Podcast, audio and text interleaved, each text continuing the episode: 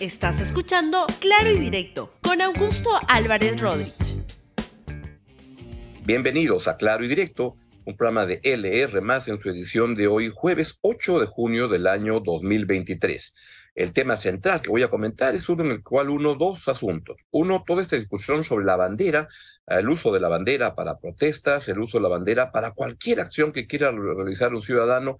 Y el otro es la que pasa en la política, donde se ve que en el Congreso y en el gobierno hay un contubernio a favor de la corrupción. Y por eso el título de este programa es La bandera de la política es la de la corrupción. Debería ser una, como en los piratas, un par de tibias y una calavera. Antes les quiero comentar algo bien importante, porque participa, te invitamos a que participes en el cuarto Congreso de Emprendedores Amazónicos 2023 y sé parte del desarrollo sostenible e inclusivo de la Amazonía peruana. Te esperamos a hoy jueves 8 y mañana 9 de junio en el Centro de Exposiciones Sombrero de Paja en la ciudad de Iquitos. Consigue tus entradas en www.seamazónico.pe. Muy bien, esa es la sesión de nuestro oficiador del programa del día de hoy. Y vamos con el programa que se llama La bandera de la política es la corrupción. Así es. Vamos entonces primero con esto que ocurrió el día de ayer, donde eh, era el Día de la Bandera, 7 de, de, junio, donde se conmemoran tanto la batalla de Arica como la creación de la, de la, de la bandera del Perú. Y entonces apareció el día de ayer un tuit del Poder Judicial que a mí me llamó profundamente la atención. Si lo pueden poner, por favor, el tuit lo que decía el día de ayer es usar un símbolo patrio de manera ofensiva está penado. Y decía el, el texto, el que por acto de menosprecio usa en estampados de ropa o de otra manera los símbolos de la patria o imagen de los próceres y héroes será reprimido con pena privativa de libertad no mayor de un año o con prestación de servicio comunitario de 20 a 30 jornadas. Y luego apareció otro tuit cuando la gente comenzó a preguntarle, ¿y esto por qué? ¿Qué significa? Lo que, este, a qué alude? Preguntaban alguna gente en las redes y lo que respondió el Poder Judicial era los símbolos patrios se respetan. Hashtag 7 de junio, hashtag Día de la Bandera. A ver, y lo que esto genera es que es una, una ¿qué es lo que ocurre? Lo que da que pensar es que de repente el Poder Judicial está ah, imbuido de un patriotismo fuerte y todo, y eso no estaría mal, pero cuando anuncia este tipo de de tweets con este tipo de anuncios, yo diría de amenazas, en un día en el cual se estaban produciendo protestas en varias partes del país, es, lo veo inadecuado. Pasemos, por favor, el, la, el, el video con las banderas de lavado, que hubo ayer el lavado de banderas en la Plaza San Martín.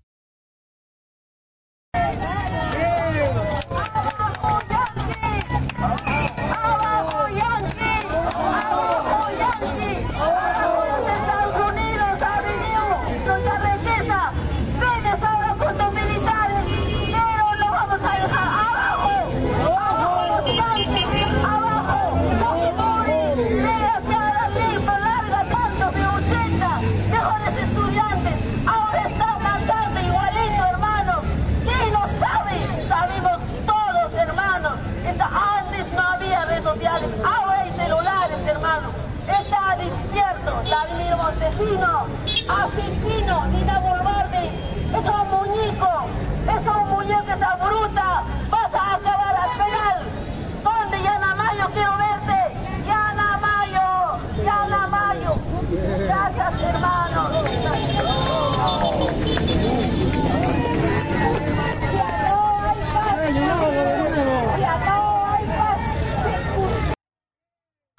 son símbolos que están usando, usan la bandera con otro color, con color negro en señal de luto. En mi opinión, es su derecho, por supuesto. Y en este contexto, creo que hace mal el Poder Judicial en estar lanzando ese tipo de amenaza. Vamos ahora a lo que ocurrió en Puno el día de ayer. Justicia para los seis soldados fallecidos. Justicia. Justicia para nuestro hermano Isidro Arcata. Isidro Arcata, poblador aymara que perdió. Los 80 hermanos asesinados. Justicia. La sangre derramada. Somos el único medio de comunicación aquí en Ilave.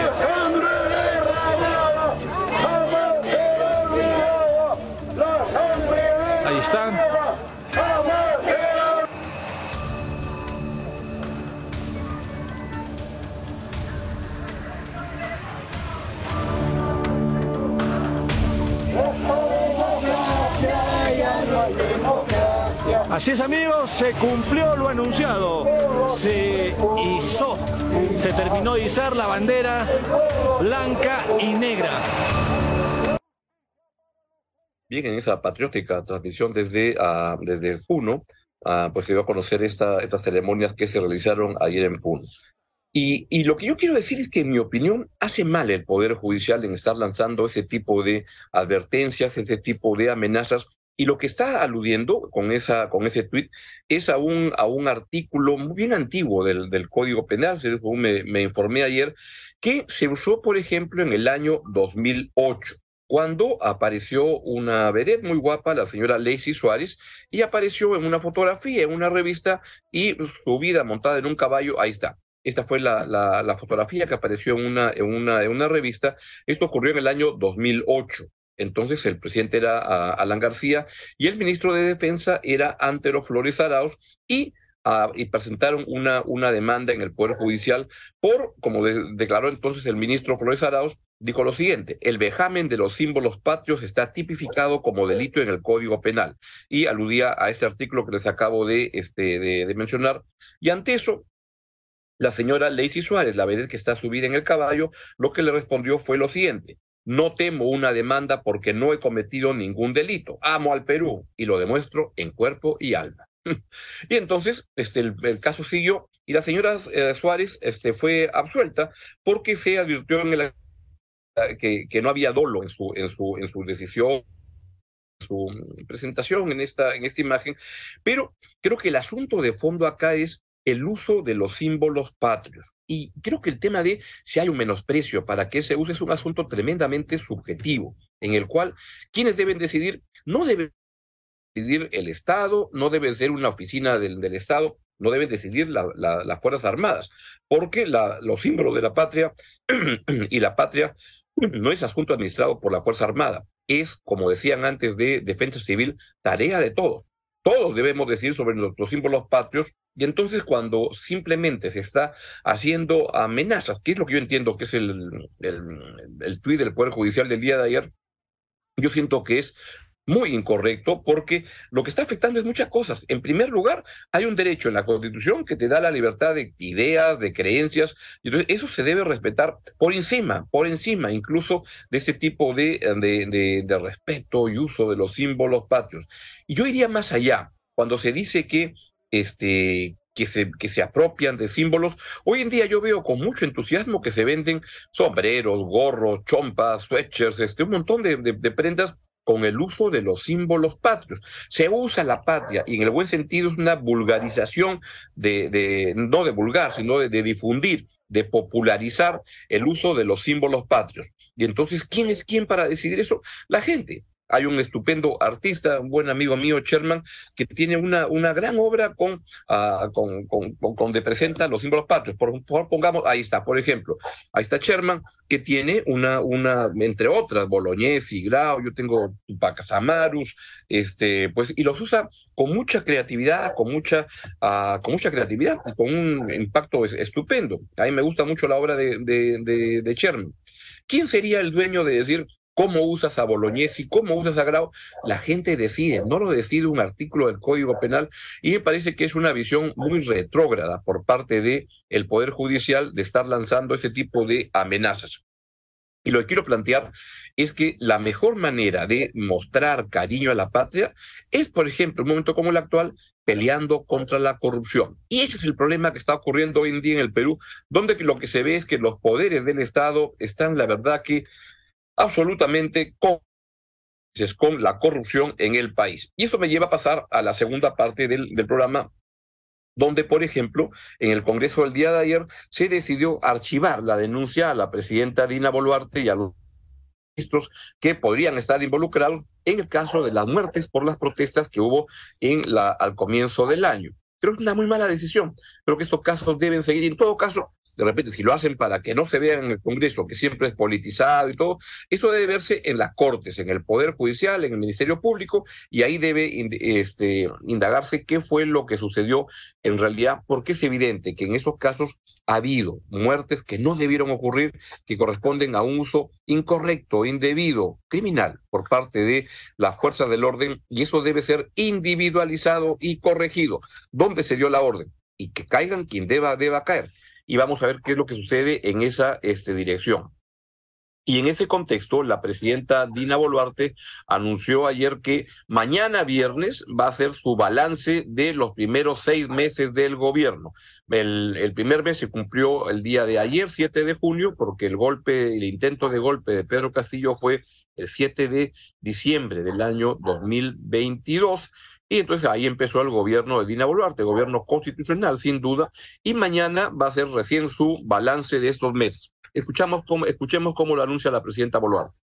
Yo voy a acudir al Ministerio Público, voy a contestar cada una de las preguntas que la fiscal me hiciera. No me voy a acoger a ese, a ese derecho de quedarme en silencio, porque creo que la primera persona que quiere saber la verdad, qué pasó con los fallecidos en esas marchas de protestas violentas, es Dina Boluarte. Voy a acudir y voy a contestar cada una de las preguntas. Bueno, es un byte equivocado que hemos puesto. Ese byte más bien correspondía a la respuesta de la decisión del, del, del Congreso de, este, de, de, retirar, archivar las denuncias. Pero lo que ha anunciado el, el, gobierno a través de la propia presidenta Boluarte es que mañana viernes van a hacer su balance de los primeros seis meses. En este modesto programa en este humilde programa ya lo hicimos el día 6 de junio, antes que todos, y lo que concluimos es que este gobierno tiene algunas de cal, otras de arena. Entre la principal, el principal problema de estos seis meses son las muertes, las muertes a las cuales hemos aludido que nunca debieron suceder. Evidentemente había una protesta violenta, pero la manera de apaciguar, de controlar, de enfrentar esa protesta no es disparando a, a, como sea, y además en situaciones en las cuales ya, como se ha visto en los videos que se han difundido, ya no de una manera en la cual es evidente que no había ningún riesgo para las fuerzas del orden. Eso debe ser investigado, como hemos dicho. Mi opinión fue que el gobierno reaccionó muy mal ante esto. Yo en enero del año 2000, de este año, propuse algo que luego ha ido cobrando forma, que es la formación de una comisión de la verdad independiente para que se ocupara del tema, que llegara a una conclusión y que emitiera recomendaciones de qué hacer para que esto no vuelva a suceder. La respuesta del gobierno no fue esa, y luego han ido llegando informes de, de las comisiones interamericanas de derechos humanos, Amnistía Internacional, America's Watch, de las Naciones Unidas, y todos van en la misma dirección. Pues esa es la parte negativa. La parte positiva es que hoy día hay un mejor gobierno que el que había este, entonces. Este, lo que hay es un gobierno mejor instalado, que está tratando de enrumbar al país, de estabilizar la situación política, creo que lo han logrado, y de estabilizar la situación económica para poder crecer. Porque el marco de fondo de toda la turbulencia de los últimos, no seis meses, de los últimos tres, cuatro años, es que la pobreza ha crecido nuevamente con mucha, mucha potencia. Y eso está muy mal es un gran, gran retroceso.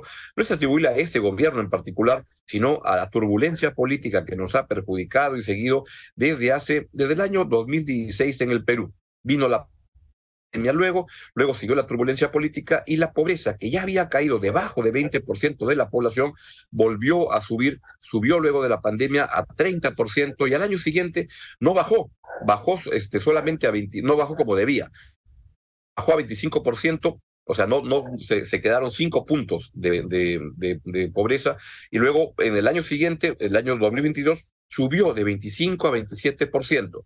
Y se calcula que en este año 2023 la pobreza va a seguir subiendo y va a llegar a 27%, principalmente por la inflación que elimina la posibilidad que eleva los precios y que hace que la gente pueda consumir menos productos de la canasta básica y uh, se calcula que en los últimos 20, 22 meses la, uh, la canasta básica ha subido en 22%. Eso implica que la gente puede comprar ya no cinco panes, sino cuatro panes, ya no una botella, un litro de leche, sino cuatro quintos de esa, esa, esa botella o esa, ese litro de leche.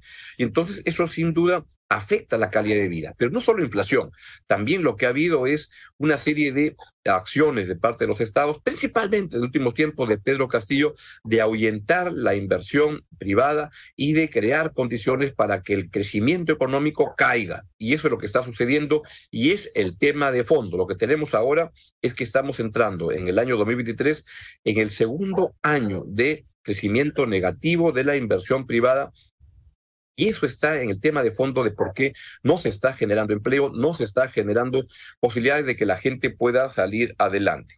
Esa es la parte, este, el gobierno está estabilizando las cosas, sí. Hay un mejor gobierno, sin la menor duda. No es gran cosa porque la verdad los gabinetes que presentó Pedro Castillo, con muy pocas excepciones, eran una banda de ineptos y de ladrones. Eso es lo que hemos visto y siguen apareciendo cada día más evidencia de ello. Pero hay este, este, un intento del gobierno de mejorar, no en todo. Hay sectores como el dengue, por ejemplo, en el cual parece evidente que no lo está haciendo bien y hay que enmendar rumbos cuanto antes. Y ahí este, está el tema de si van a interpelar o no a la ministra de Salud. Y hoy se va a producir la votación en el Congreso para la interpelación a la ministra de Salud. Yo esperaría que, que se apruebe este, esta, esta, esta moción de, de, de interpelación y que este, si las respuestas no son satisfactorias, pues se proceda a la, a, la, a la, censura. Pero me parece que antes de llegar a eso, el gobierno debería enmendar rumbos y cambiar de ministro o de ministra para ver si eso saca adelante un enfrentamiento al, al, al, al, dengue que no está caminando bien y en el cual hay mucha gente que se está enfermando y yo no percibo que del gobierno hayan campañas de ver cómo protegernos, cómo trabajar. Me parece que falta liderazgo en ese sector y es algo que se tiene que resolver. Entonces, es un gobierno que tiene algunas cosas buenas, algunas cosas malas, pero siento que, no obstante, que esas lamentables muertes de los últimos, del comienzo de año, hoy el país comienza a ver un poco de luz al final del túnel, porque con Pedro Castillo el Perú se iba al despeñadero. Era un gobierno golpista, ladrón e inepto. Eso es lo que era Pedro Castillo y la evidencia de eso no deja de aparecer hasta estos días. En el Congreso de la República, también el otro tema que me, este, que me interesa es el de los mochasueldos. Ojo con el Twitter. Y entonces lo que tenemos es que hay la, la, la, intención muy clara en el Congreso, acorde con su pacto con la corrupción, de que el tema de los mochasueldos son nueve mochasueldos. Ustedes saben que los mochasueldos son gente que se apropia del sueldo de los funcionarios del Congreso para, este, para robarles. Ahí veo que están algunos y veo que falta el último, Edgar Dello, que era un amigo de Pedro Castillo, muy eh, amigo, debe ser siendo, muy entusiasta y que es el último, el cual han aparecido las denuncias con respecto a lo que está sucediendo en un Congreso que tiene congresistas que son unos asaltantes porque le roban el dinero a los congresistas, a los trabajadores de su despacho. Bueno, en el Congreso no han podido este, castigar a ninguno, a ninguno. Y entonces han determinado que la, la, la subcomisión de acusaciones constitucionales tenga 15 días más, pero me parece que eso se va a cruzar con el fin de la legislatura y entonces todo para ahí y luego viene la siguiente legislatura y van a cambiar a los responsables de la subcomisión de acusaciones constitucionales, de la comisión, de la comisión de ética y siguen pateando para adelante. Porque, como dijo hace unos días Víctor Andrés García Belaunde, este es el peor Congreso, no solo porque es corrupto, y de repente los anteriores también eran corruptos, sino porque son solidarios con la corrupción, se protegen. Nunca más cierto esto de que Otorongo no come Otorongo. Y en ese contexto también la otra acción por parte del Congreso no solo es proteger a los ladrones y corruptos del Congreso, también es ver cómo castigan a los que denuncian a estos ladrones. Y hoy se va a producir la segunda votación de la ley Mordaza, de la ley Mordaza que es promovida por varios congresistas. Uno es Américo Gonza, que está pero hasta el cuello con las acusaciones, y otro es un señor que se llama Segundo Montalvo, que desde mi modesto punto de vista es un impresentable. Pongamos por favor lo que dijo hace unos días el congresista uh, Montalvo a un periodista. ¿Acostumbras a leer? ¿Tienes el hábito yo de la lectura? Eh, no. A primero, ver, le estoy entrevistando. No, te estoy preguntando. Usted es el entrevistado. No, yo, yo, soy el periodista. Para, para contestarte, digo, ¿tienes tú la, el hábito de la lectura? ¿Sí o no?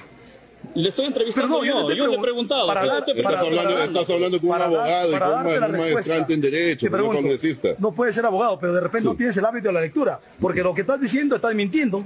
Estás mintiendo. ¿Dónde yo niego tajantemente porque yo le he citado al gobernador y a la ministra de Salud tres semanas antes. He presentado un proyecto de ley. Ya se, ya señor, la, el pueblo no quiere el pleno. El señor quiere hecho. El señor quiere hecho. No me quieren entrevistar. No me quieren entrevistar. Vamos. No me quieren, no me quieren entrevistar. No, estamos en, usted ha pedido en vivo. Usted ha pedido en vivo y se le está en vivo. No me quieren entrevistar. Igual que el golpista Castillo, usted se comporta. No me quieren. El mismo discurso del golpista Castillo tiene usted. No, no, no, no, no, no, no. ¿Qué, qué, qué, qué, qué, qué, qué? ¿Qué? ¿Qué? Está igual que el golpista Castillo, señor. ¿Cuál es la producción que usted le ha hecho a la región de Amazonas? Ganándose 20 mil soles mensuales. ¿Ah? Esa es la casa de congresista que tenemos. ¿Ah? Esa es la casa. Ah, sí. ¿Cuándo te chantajeado? Habla, pues. Habla, ¿cuándo te chantajeado, pues? Habla, estamos en vivo. Recibe su mermelada. ¿de quién? A ver, ¿de quién recibe la mermelada? ¿De quién? ¿De quién? ¿De quién? ¿De quién? ¿De quién se recibe? Habla. ¿Quién me paga? Habla, habla, háblate, ¿quién me paga? Bien, es el señor Segundo Montalvo, que es uno de los promotores de la ley Mordaza y que hoy se va a votar en segunda votación. Ya la aprobaron en la primera. Lo que se prevé es que esta ley ya llega muy mellada porque es evidente, se ha, se ha hecho notar de los graves problemas que esta ley, que lo único que quiere es acallar, amedrentar a los periodistas para que no denuncien a ladrones. Ladrones como estos señores que abundan en este Congreso de la República, que quieren promover una ley para que se eleven las sanciones a los periodistas por casos de difamación, creyendo que de esa manera se va a lograr que se callen y no, y no le digan sus verdades y sus miserias a estos congresistas mediocres y muy corruptos. Y bien, y eh, justamente en esa línea, y con esto voy terminando, de la, contubernio que hay en el gobierno, en el Congreso y el gobierno con la corrupción, es que Uh, se ha aprobado esta ley que uh, la ley apelada la publicó el Ejecutivo, que puede afectar las autonomías de los procuradores ante este de, del general del Estado.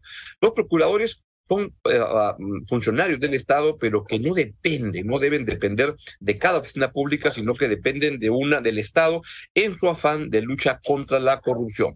Pues lo que ha sucedido es que, entre otras cosas, esta propuesta que ha hecho esta, esta norma, lo que hace es que el Congreso nombre su propio procurador, para que no le pongan a alguien que los pueda estar mirando y acusándolos de corrupto. Esto va en contra absolutamente de, de, la lucha anticorrupción y es otra expresión, y en este caso de un contubernio entre el Congreso y el Poder Ejecutivo para ir en contra de la lucha anticorrupción, porque el pacto, como le llamamos en este programa, pacto de sobrevivencia entre el, entre el Congreso y el gobierno para durar lo más posible, tiene implícito también el de robar lo más posible. A robar, a robar, que el mundo se va a acabar. Bien, es todo lo que les quería comentar el día de hoy. Uh, y entonces vamos a despedirnos con la mención del día que es la siguiente. Participa en el cuarto Congreso de Emprendedores Amazónicos 2023 y sé parte del desarrollo sostenible e inclusivo de la Amazonía peruana. Te esperamos este jueves 8 de junio y mañana 9 de junio en el Centro de Exposiciones Sombrero de Paja en la ciudad de Iquitos. Consigue tus entradas en www.camazónico.pe. Bien, es todo lo que les quería contar el día de hoy y lo dejo con la estupenda programación de LR. Que tengan un buen día. Gracias por escuchar Claro y Directo con Augusto Álvarez Rodríguez. Suscríbete para que disfrutes más contenidos.